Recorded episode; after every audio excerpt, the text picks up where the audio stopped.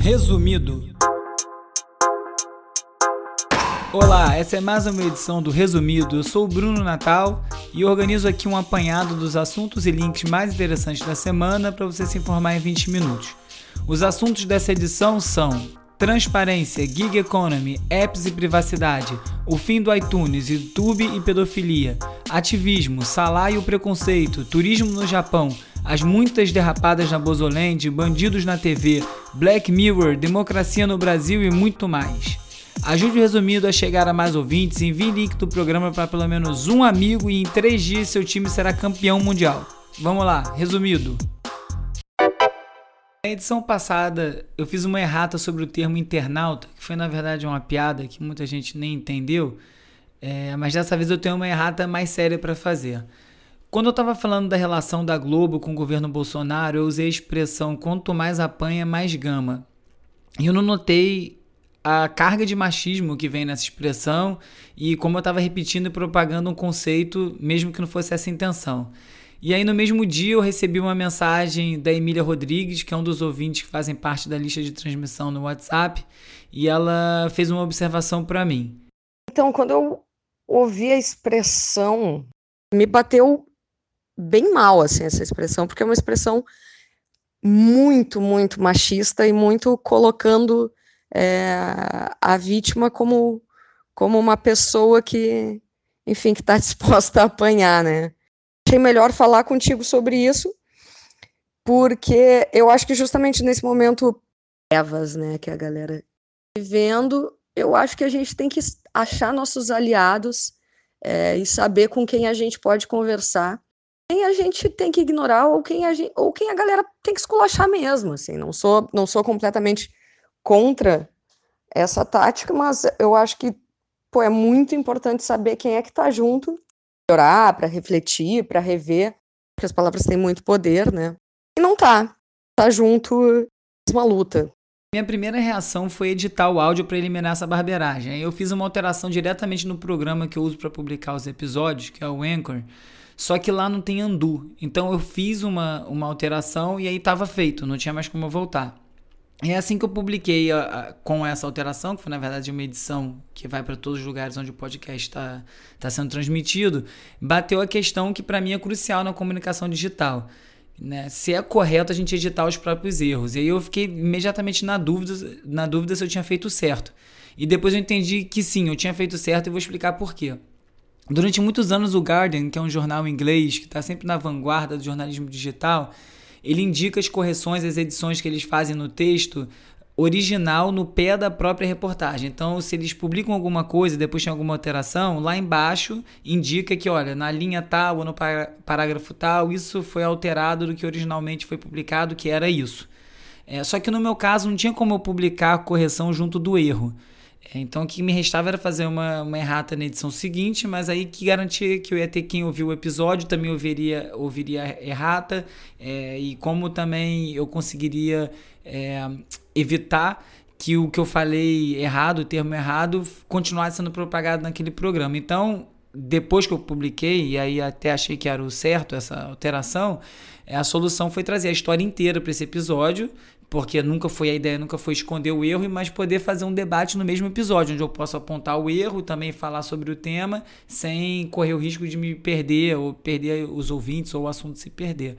Essa discussão toda me remete para uma questão que eu costumo de chamar do gabarito online. Hoje em dia as discussões são totalmente binárias. O espaço para nuance sumiu e com isso o debate também vai sumindo, né? Uns anos atrás, quando as mulheres estavam debatendo se o fio-fio era assédio e apontaram essa questão, a Fernanda Torres, a atriz, ela fez um texto bem equivocado sobre o assunto, tomou uma pedrada de todo mundo por conta do que ela escreveu. Só que ela enxergou o erro que ela fez, ela escreveu um novo texto revendo seus pontos, e entre essas duas coisas, a discussão sobre o tema central, que era o fio-fio, ganhou visibilidade, alcance, ela falou, gerou o tema. Ou seja, é impossível dizer que quando ela se expressou sem medo de gabaritar ou de imitar no Twitter, ela errou exatamente por causa do erro, a discussão se ampliou. Então, o que eu vejo nisso tudo de aprendizado, além de tomar muito mais cuidado com o que fala e prestar atenção no que tem de machismo estrutural em todos nós homens, e sempre buscando essa desconstrução, mas é um processo e eu acho que talvez a gente nunca atinja ele plenamente, mas a gente pode ajudar as próximas gerações, enfim. Buscar essa melhora é que a gente também talvez precise de menos julgamentos definitivos e aceitar o erro como parte do nosso processo de crescimento coletivo, individual. Eu não estou falando com isso que todo tipo de asneira tem que estar tá justificada, mas que a troca de ideia sem essas definições tão duras do que é certo o que é errado sobre os temas, é, e também sobre quem fala depois de uma pessoa cometer um erro que acaba ficando estigmatizado ou fica é, marcado por aquele erro. Se a gente tiver mais abertura para discutir essas coisas, eu acho que é um caminho para a gente conseguir sair desse buraco. Então, no geral, acho que é menos Ctrl Z, mais conversa e mais troca. Se alguém quiser acrescentar mais para o debate, mais para essa conversa, por favor, envie mensagem, como eu sempre falo, fala urb.gmail.com, arroba urb no Twitter, e a partir dali a gente inicia uma conversa. A Apple está numa guerra declarada com o Facebook, se colocando em oposição em relação às questões de privacidade. Então, o que o Facebook faz de errado com os dados e o que publica e como usa esses dados, a Apple está se botando em contraponto, dizendo que lá a sua privacidade está protegida. É uma tremenda de uma balela tem alguns aplicativos que você pode instalar no seu telefone para monitorar a atividade do seu iPhone e você vai descobrir que vários dados estão sendo do seu telefone relacionados a outras apps, enfim, não é bem como eles contam, mas pelo menos tem alguém nessa narrativa e começando a falar disso que pode ser bom para o mercado. E a novidade deles nessa disputa é o sign-in da Apple que vem tentando substituir o Facebook Sign-in, que é presente em tantos outros sites, né? É, que você usa com seus dados para você fazer login em diversos serviços, mas isso é um custo enorme, que é mais dado que vai para o Facebook, que ele minera a partir da sua interação nos sites que você usa o Facebook Login. Então, isso estaria em contraponto. É uma boa notícia porque toda vez que tiver alguma disputa é bom, mas não é o melhor ator para estar tá fazendo essa, essa mudança. Mas é o que temos por hora, tem que ir com isso aí mesmo, né? No 9 to 5 Mac, que é um site de, de notícias de tecnologia e cultura digital, falou sobre uma entrevista que um dos cofundadores do Facebook, o Chris Hughes, deu para o New York Times uns dias atrás, em que ele defende que a empresa tenha que ser dividida em em várias menores por conta do monopólio que eles têm hoje em dia. Né? O Facebook praticamente não tem competidor nenhum, existem outras redes sociais, mas não com o mesmo alcance, com as mesmas funcionalidades. Alguns dos concorrentes são do Facebook, como o Instagram e o WhatsApp, e que o Mark Zuckerberg vai virando um inimigo, um vilão de história em quadrinhos, né? com muito poder, podendo decidir sozinho, ele tem o controle da empresa acionário, então ele pode tomar as decisões que ele achar melhor. E aí, uma das coisas que ele aponta como uma solução é a criação de uma agência governamental para começar a, a regular esse mercado é uma questão super delicada, ainda mais nos Estados Unidos, onde o, o, o, primeiro, o First Amendment que eles falam, né, o primeiro artigo da Constituição, que é a liberdade de expressão, então é muito caro para eles esse valor, então você falar que alguém vai regular o que pode ser dito ou falado em algum lugar é bem delicado, mas ele traz exemplos de como você não pode gritar fogo num teatro lotado. É crime, como pornografia infantil é crime, é, como discurso de ódio é crime, então que a sociedade, junto com o governo, encontre alguma forma de regular isso. No assunto privacidade, o aplicativo FEM, que mulheres, milhares de mulheres pelo mundo usam para acompanhar o seu ciclo menstrual, saiu uma matéria do Garden que revela que, na verdade, várias instituições de apoio anti-aborto é quem financia esse aplicativo. Eles conseguem com isso vários dados valiosíssimos de mulheres pelo mundo inteiro, inclusive dão desinformação no aplicativo, indicando métodos é, contraceptivos que não são os mais confiáveis e vai com isso moldando a cabeça das pessoas e até, de certa forma, pode-se dizer, ajudando a provocar gravidez quando desinforma. Então é muito cuidado que precisa ter hoje em dia com os aplicativos, com o uso que a gente faz, porque é, ainda é uma caixa blindada. A gente não sabe direito para onde esses dados vá, vão, quem está vendo, o que uso vai fazer. Dentro desses aplicativos, ainda na Califórnia, está passando uma lei que vai em oposição à gig economy, né, que são é, essa economia colaborativa, onde como Uber ou Airbnb, em que várias pessoas se encontram ali para através de aplicativos para fornecer serviços, enfim, É, uma mudança na lei vai, vai ajudar com que funcionários desse tipo de aplicativo, notoriamente os de, os de carro, sejam vistos como funcionários das empresas. É uma série de dispositivos, por exemplo, se a, a a função que você desempenha é crucial para aquela empresa, no caso do Uber é indiscutível, ser é motorista, o serviço é carro, é, isso vai começar a mudar um pouco a dinâmica entre essas empresas e as pessoas que estão ali fazendo parte. É justo, são empresas disruptivas, trazem várias mudanças para o mercado, mas a um custo estranho, né? É, essas de, de táxi, enfim, elas entram, usam a rua, a rua é paga com impostos, né? o asfalto, a, a manutenção, e eles lucram e não pagam nada porque supostamente só estão ligando o motorista ao, ao passageiro. Não é bem assim, né? Apple anunciou o fim do iTunes. É a ferramenta, o aplicativo que ajudou a revolucionar a indústria da música, né? Foi a primeira forma legal que funcionou para monetizar, fazer venda de música online, veio aí apoiando o iPod, né? Era a plataforma de onde você consumia música. Durante anos funcionou e foi revolucionário, mas com a ascensão do streaming foi cada vez mais perdendo sua relevância. É, ao longo dos anos, o iTunes vem mudando muito, né? Virou um, um, apanhado de funcionalidades, o que antes era só para comprar música, virou comprar filme, virou comprar livro, ouvir podcast, ouvir é, cursos educacionais, enfim, virou uma outra coisa que ficou tão confusa e tão contrária à filosofia da Apple de sempre ser simples, que foi perdendo a relevância e realmente o uso. Ao ponto que hoje em dia você tem no seu próprio computador Mac ou no iPhone vários aplicativos como o Music ou podcasts, tudo separadinho. E a Apple vai seguir nesse caminho, vai continuar indo com, esse, com essa divisão e cada aplicativo desse sendo autocontido ali para manter a função específica.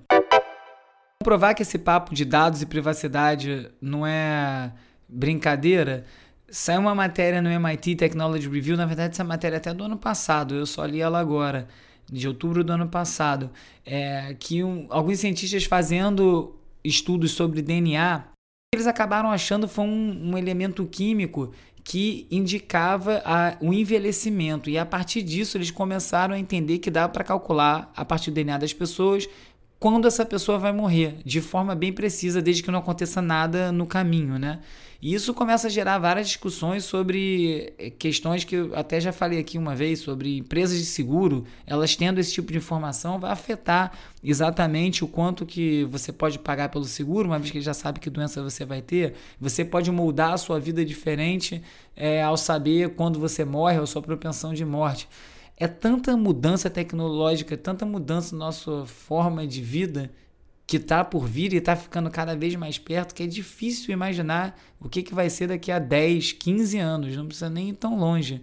Daqui a 5 anos já pode ser uma mudança enorme comportamental. Como é que a gente vai lidar com essa quantidade de dado? Se hoje em dia essa quantidade de dado disponível que já causa o estrago que causa em redes sociais, discussões sociopolíticas pelo mundo, o que será que vai acontecer quando essa coleta de dados e entendimento desses dados for muito mais profunda?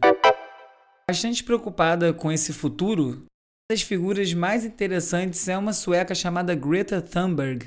A Greta nasceu em 2003, é uma menina de 16 anos de idade, que no ano passado, durante as eleições gerais da Suécia, começou a fazer uns protestos na porta do, do parlamento aquecimento global para trazer é, conhecimento sobre a questão e ela foi virando um personagem bem conhecido no meio por conta disso tem Asperger, né, que é um, um, tipo de autismo um pouco mais leve, e ela tá virando um personagem crescendo e ela argumenta muito bem, ela sabe falar muito bem sobre o assunto, tem ganhado vários prêmios, é uma menina bem legal de acompanhar. É muito legal ver essa nova geração se engajando tão cedo e tão preocupadas com o próprio futuro, né? Elas não estão preocupadas com a gente. Elas é que vão vi viver nesse mundo doido que está aparecendo aí, né? Então, tem que torcer muito para figuras assim conseguirem ter voz. O New York Times trouxe uma matéria sobre como o YouTube vai virando um playground para pedófilos. Por conta do algoritmo, a pessoa começa a assistir vídeos mais sexualizados e daqui a pouco vai de um vídeo para o outro, vai fazendo mudanças é, no, no, tipo de vídeo, até começa a cair em vídeo de família e cai em vídeo de criança. E aí, com os pedófilos assistindo, interagindo com esses vídeos, o YouTube entende que tem ligação entre aqueles vídeos eróticos com os de criança brincando. E aí começa a botar mais vídeos de criança brincando para pessoas que assistem vídeos eróticos de determinada de de, determinado tipo. E com isso começa a botar pedófilos de frente para canais infantis e começam a interagir pelo comentário e daí vira um problema, às vezes estimulando que a criança faça mais vídeos ou que tire a roupa ou que faça outras coisas. É uma discussão que já vem vindo há bastante tempo no YouTube, a matéria do New York Times é bem profunda explicando o como isso está acontecendo, inclusive é baseada num caso no Brasil. É uma realidade bem preocupante para quem tem filho, é, quem é, assim, além do bullying, todo o risco que tem online ainda tem esse, então vale a pena ficar de olho. Em Kyoto, no Japão, as autoridades começam a implementar uma série de artifícios para diminuir a agressividade dos turistas em relação ao ambiente. É, tem várias questões com turistas fumando em ambientes que não podem fumar, tirando selfie com as gueixas sem pedir autorização. Eles têm feito uma cartilha tentando alertar as pessoas e educar e estão tendo bastante dificuldade. O Japão teve um aumento muito grande no turismo. Se há cinco anos eles tinham 10 milhões de turistas anuais, eles estão chegando a 31 milhões, com expectativa de 40 milhões ao ano a partir do ano que vem, que tem a Olimpíada em Tóquio. Então essa vida digital vai alterando ali o dia a dia de uma cidade real. Interessante ver como o turismo vira mais uma coisa nociva também, né? Como controlar esse tipo de coisa. O sucesso do egípcio Mohamed Salah no Liverpool, atual campeão da Champions League, começa a ser medido em dados. Um estudo interessante chamado A exposição a celebridades pode diminuir o preconceito levantou alguns números bem impressionantes. Desde que o, o, Salah começou a jogar no Liverpool, crimes de ódio nas redondezas de Liverpool diminuíram 19% e hashtags anti-muçulmanos enviadas no Twitter por torcedores do Liverpool diminuíram pela metade. Legal ver como a presença assim, a importância de um ídolo, né? Como é isso pode mudar a percepção que as pessoas têm acerca de pré-conceitos, né? conceitos ali criados às vezes baseado em nada. Bem legal ver o número e bem importante para tantos ídolos entenderem o papel que eles têm, a importância e o alcance que eles têm. Tá ficando difícil resumir e fazer caber aqui no programa o festival de atrapalhadas desse governo a cada semana. Eu tô começando a ter que fazer uma seleção mais apurada. Bolsonaro essa semana fez uma grande homenagem ao MC Reaça, é, que morreu, um MC que cantava absurdos era a favor dele, você já vê pelo nome o que, que é. Para quem não sabe, MC Raça se matou depois de espancar a amante que estava grávida. E esse cara ganhou parabéns do Bolsonaro. Enquanto Chico Buarque ganhou Camões, não recebeu parabéns, os dois filmes brasileiros que ganharam prêmios importantíssimos em Cannes não receberam nenhum parabéns. E aí, para surpresa de ninguém, ele resolveu abrir a boca sobre trânsito mais uma vez e numa tacada só ele começou a falar que ele vai diminuir os pardais nas vias federais, que ele quer o fim da exigência de exame toxicológico, ele quer o fim da multa para quem transforma, transporta criança sem cadeirinha e quer aumentar o número de pontos necessários para quem perder uma carteira. Eu não consigo entender que benefício isso vai trazer para a sociedade. Quem que isso vai beneficiar quando ele faz esse tipo de coisa. Mas também não é muito diferente do que ele pensa em relação a armas, né? O deputado Marcelo Freixo botou uns dados interessantes no Twitter em que ele falava que 73% da população brasileira, segundo uma pesquisa do Ibope, é contra o porte de arma nas ruas. Na periferia a, rejeição é maior ainda, vai a 75%. E 61% desaprovam qualquer afrouxamento nas regras de posse. E é surreal você pensar que um presidente tem esse poder de fazer umas alterações desse tamanho. Espero que isso não ande. Eu acho que de tudo que que ele tem feito, além do meio ambiente, essa das armas é talvez a mais preocupante, porque uma vez que você botar essa quantidade de arma na rua, não tem volta. As armas estão lá, você não recolhe, são anos e anos e anos até você conseguir resolver um problema desse. Fechando a tampa desse nosso papo, algumas dicas aqui de cultura. No Netflix estreou a série Bandidos na TV, Killer Ratings em inglês, que conta a história de um programa policial é, no Amazonas, em que o policial, em que o apresentador se tornou depois é, político e ele também era envolvido com tráfico e começar e começou e foi condenado por isso, embora a família agora negue e esteja recorrendo, ele começou a se envolver nos crimes, como ele era também parte do tráfico, ele sabia onde vai ter o crime, então ele era o primeiro a chegar nas cenas de assassinato e o programa dele era sempre o melhor histórias é aquela que só acontece no Brasil. Black Mirror voltou com uma quinta temporada, são só três episódios, cada hora eles voltam com essa temporada mais bagunçada, às vezes é um, às vezes são cinco.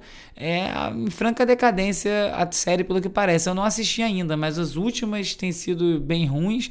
Esse que eles fizeram especial, interativo, achei bem fraco, não consegui nem terminar de ver. E desses três que vieram, estão falando muito bem, só de um episódio, que é um com a Miley Cyrus Acho que eu vou ver esse primeiro, vamos ver se eu vejo os outros. Também no Netflix, daqui a duas semanas estreia Democracia em Vertigem. Acabou de sair o trailer, documentário da Petra Costa sobre democracia no Brasil. Vem falando do Lula, da Dilma, do impeachment, do Bolsonaro. É um relato bem pessoal. Parece que a história é muito, muito bem contada. Tá, foi, foi dado como essencial pelo New York Times. Estou bem curioso para ver esse filme. Faltam duas semanas, já dá para ver o trailer. E a semana, Robert Gasper tocou no Municipal um showzão que eu perdi, que tava no jogo do Flamengo, que foi outro show também.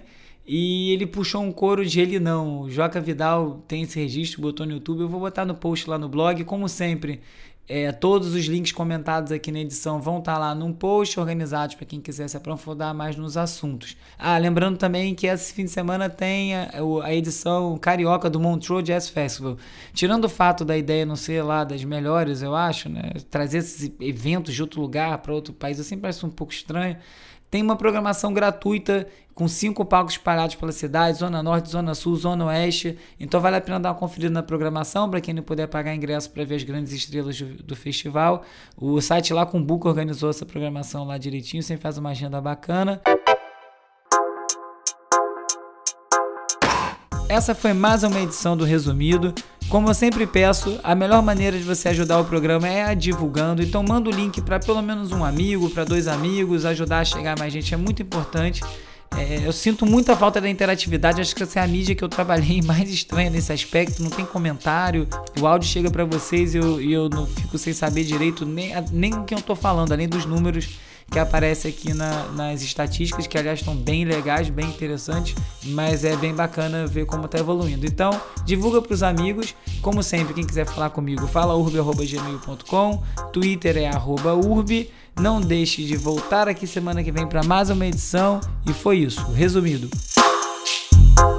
Resumido. Resumido.